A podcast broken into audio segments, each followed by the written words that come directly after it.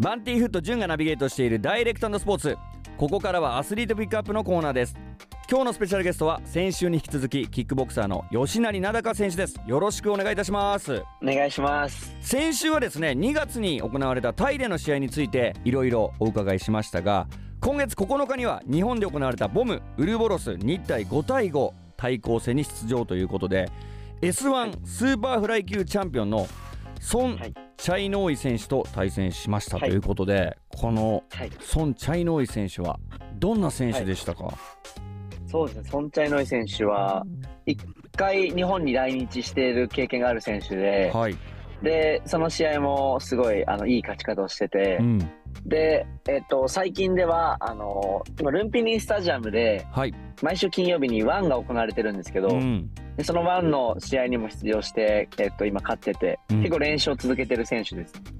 こう、はい、試合前の印象とこう実際戦ってみての印象って、はい、やっぱ違いはありましたか、はい、そうですね。やっぱりあのー、まあ試合映像見ててこう KO 率がすごい高い選手なんでパンチはすごいあの背は低いんですけどめちゃめちゃ大きいパンチを振ってくる選手で、うん、もう当たればすぐ倒れちゃうぐらいの威力がある選手っていうのはもう映像からも見て分かったんですけど実際対峙してみて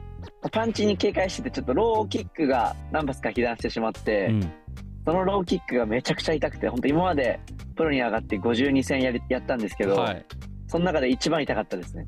マジっすか？はい。カットしても痛いもんは痛いんですね。そうですね。カットした足の皮もめくれちゃってええー、はい。いたかったです。まあでもこの本場タイの選手のローキックっていろんな選手に聞いてもやっぱ痛い硬いっていうお話を聞くんですけど硬いっていうのはやっぱりこう骨が硬いんですか？そうです。もう骨硬いですねやっぱり。あの試合慣れしてるから骨も絶対強いんですやっぱり日本人の選手より、感覚がもうどんどん短くなってるからどんどん骨が硬くなって、うん、蹴り方とかもやっぱりもう本当すねをぶつけてくるみたいな鉄バットみたいな蹴りを蹴ってくるんでええー、もう想像しただけでめちゃめちゃ痛いじゃん もう。超痛かったです、はい、いやそうなんですね。じゃあ逆の話で言うとタイの選手をローキックで KO したら相当すごいってことですね、はい、そうですね。ローで、あのー、倒すっていうのはそんな簡単なことじゃないと思うんで、うんしかもこうタイ人の選手とかやっぱカットもうまいから、うん、やっぱそういう選手をやっぱローキックで倒すっていうのはすごいことだと思いますね。いやもう本当僕の中でローキックっていうと、はい、武田幸三選手がすごい,、思い浮かぶんですけども、はい、やっぱ武田幸三選手もやっぱ強かったんですかねローキックは。あの多分武田選手も骨が硬いタイプなんだと思いますね。結構やっぱ硬さは遺伝的なものとかも多分あると思うんですよ。そういうすね、骨の密度とかで、はい、はい。すごいやっぱ骨が硬そうなんで、やっぱ武田選手のローキックも絶対痛いと思います。はい。まああとお聞きしたいのが、さっきソンチャイノイ選手パンチが強いって言ってたんですけど、はい、吉成選手ってパンチで効かされたことってあるんですか？ないですねまだ。まだないんだ。はい、っていうことはもう被弾とかはせずに、こう避けたりとか、こう逃がしたりとかしてるってことですか、そうですね。なんか多分ちょこってジャブをもらったりとか、うん、そういうことはあるんですけど、はい、パンチをもらって顎とかやっぱテンプルとかにもらって、うん、足元がぐらついたりとかまっすぐ立てなくなったりとかっていうのはないですねまだ。そうなんですね。はい。その被弾した時の対処法とかもこう練習とかしたりとかするんですか、はい、そうですねなんか他の選手に教わったんですけど、うん、まあ、ぐるぐるバットもそうですし、はい、あとはめっちゃ前転をしまくるんです。こう四角形に前転をしまくって、はい、そうするとやっぱ三半期間が狂うじゃないですか。はいでそれ立ち上がってすぐシャドウをしたりとかっていう練習をすると聞いた後の対処になる聞いた後のこの感覚と似てるからっていう練習はやってますね。すごいな。三半規管を狂わせた状態で練習、これなんか僕聞いたことあるんですけど、あのボクサーのあの井上尚弥選手もそういうことをやるって言ってましたね。はいはい、言ってましたね。はい。じゃあ吉成選手も同じこう対処法というか練習を、まあやっぱトレーニングの中に入れてやってるんですね。はい、そうですね。なんか最後こう練習終わった後、うん、今日の時とかにそれをちょっとやってから終わるとかっていうのをやってます、いやもう本当貴重なお話、はい、ありがとうございます本当に。いえいえ。まあ結果はね、こう3ラウンド、はい、肘打ちで KO ということで。また吉成名高の肘が出たわけですよ。これ。はい、この KO というのはもはい。う肘打ちでの KO っていうのは狙ってたんですか？まあそうですね、肘も特別狙ってたっていうわけじゃないんですけど、あの今回の試合は結構、そのソンチャイノイ選手、序盤から結構飛ばしてくる選手なんで、うん。序盤はまずは本当スピードに慣れないと、被弾したらもうひとまりもないんで、うん序盤、1ラウンド目は本当手数少なく見て、相手の動きに慣れようっていう形で見て、で、中盤から終盤にかけて KO を狙っていこうって削って、お腹で削って KO を狙おうという作戦だったんですけど、まあ、その最初のダウンは肘ではなく膝だったんですけど、はい、その膝がボディに当たって、うん。で、やっぱお腹効くとガードが下がるんで、はいそれであのガード下がったところに肘が当たって倒せたっていう感じでしたね。やっぱ肘となるとかなり至近距離での戦いがね、あのーねあると思うんですけども、まあ、至近距離になればなるほどこう被弾する、ね、可能性もあるじゃないですか。リスクも、はい、そうですね。相手の相手も肘打てるんで。そうですよね、はい。まあでも被弾をしたことがないということでカットもしたことはないんですか？カットもまだないですね。はうわもうだってお顔が綺麗ですもんい。いやいやいや、本当に あの、痛いの嫌なんで、ディフェンスはもう本当、攻撃より大事ですね、やっぱ。だし先週もね最後の方で言ってましたけどもこう女性人気もね、関わってきますからねこう顔を被弾するとねそうですね。はい。ボロボロの顔よりもやっぱ綺麗な方がいいです。そうですよねはいやでもそれぐらいこう目が良くてこうスピードもあるということですよね。ディフェンス能力が高いということで。まあなんかちょっと話によると足を痛めたという、あのお話も聞いてるんですけどそ,、ね。ちらの方は大丈夫なんですか？こう、まあ、カットはしたんですけど、はい。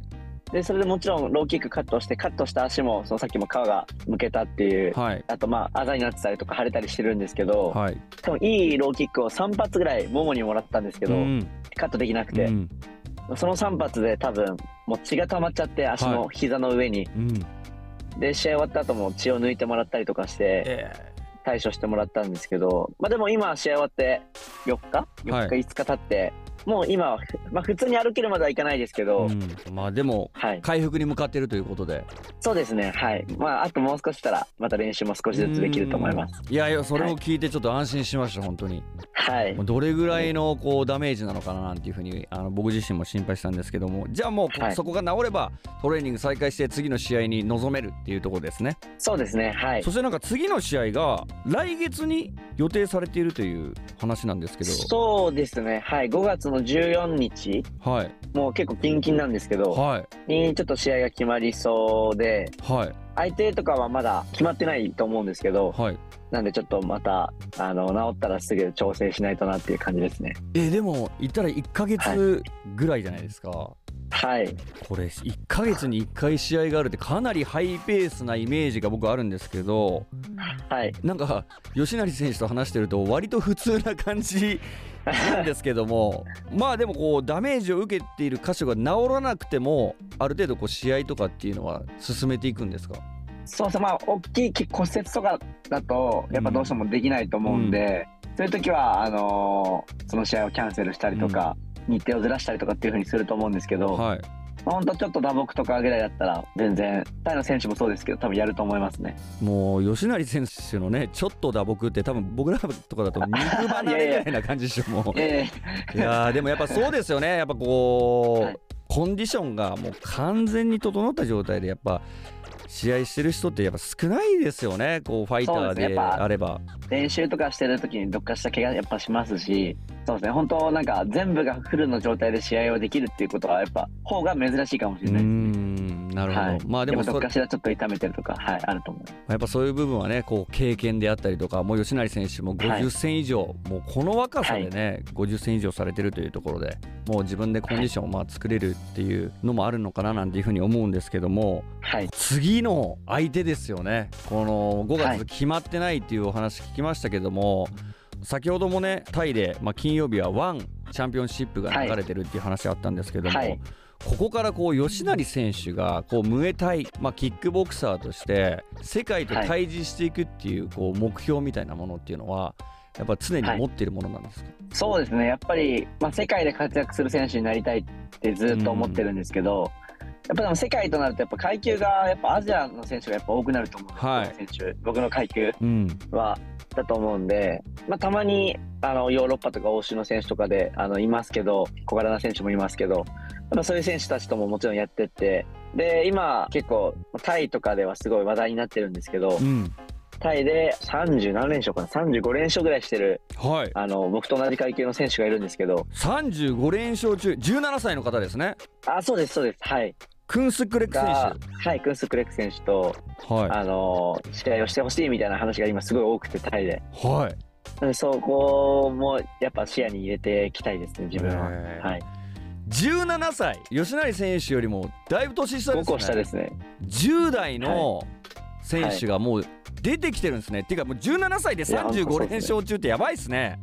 やばい、やばいですね。やっぱり吉成選手から見ても強いですか？そうですね、うまいタイプですね。あうまいタイプなんだ。はい。僕がその前回5日前に試合したあのソンチャイノイ選手とも試合をしてて。うん。でソンチャイノイ選手にも勝ってるんですよ。はい。結構あの蹴り技で完封して勝ってて、はまあ、同じ勝ってる選手同士だしいはい。あのいつかやりたいなとは思ってるんですけど。うーんもう本当にこれはねもうその時にクンスクレック選手が40連勝とかしてたとしてもそれを止めるのが我らがジャパン、吉成奈々選手だと僕は信じておりますので。はい頑張ります。そしてそこからねまた一個一個こう世界に向かってこう頑張っていはいってほしいななんていうふうに思うんですけども、はい。また3月にですねタケル選手が行った会見でチームジャパンを集めて世界と戦いたいという話の中でですね吉成選手の名前も出てきたと。いうそうことで,、ですね。タケル選手が言ってくださってましたね。これもまた盛り上がりますよね。もう言ったらこう、はい。WBC、まあ、野球のねこうはい。日本代表、はい。日本を背負ってこう世界と戦うっていうところで格闘技でもこう日本代表としてこう世界と戦っていくってこうやっぱり格闘技が大好きな人もあのはい。すごい試合を見ると思うんですけどそれ以外のこはい。う間口を広げるためにもそうですね。この対抗戦みたいなやつがこう世界で行われたらもう僕なんかはもう釘付けですよね。もう格闘技大好きすぎて。はい。い。やでもこう武選手がねこういうチームジャパンという話をこう切り出してくれたっていうところに、なんかもう僕はものすごく信憑性が高いんじゃないかななんていうふうに思ったりとかするので、はい。はい。ははい。まあ今後ね吉成選手も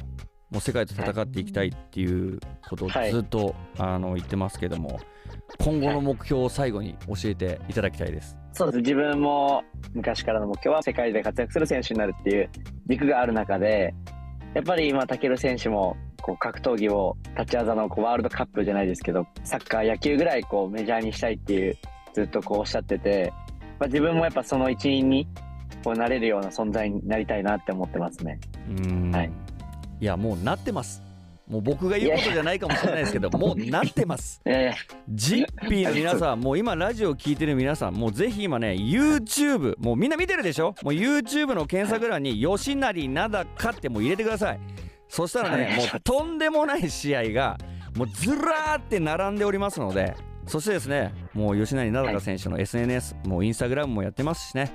もうぜひ皆さんチェック、そしてフォローの方もよろしくお願いいたします。そして、まあ先ほど YouTube と言いましたけども、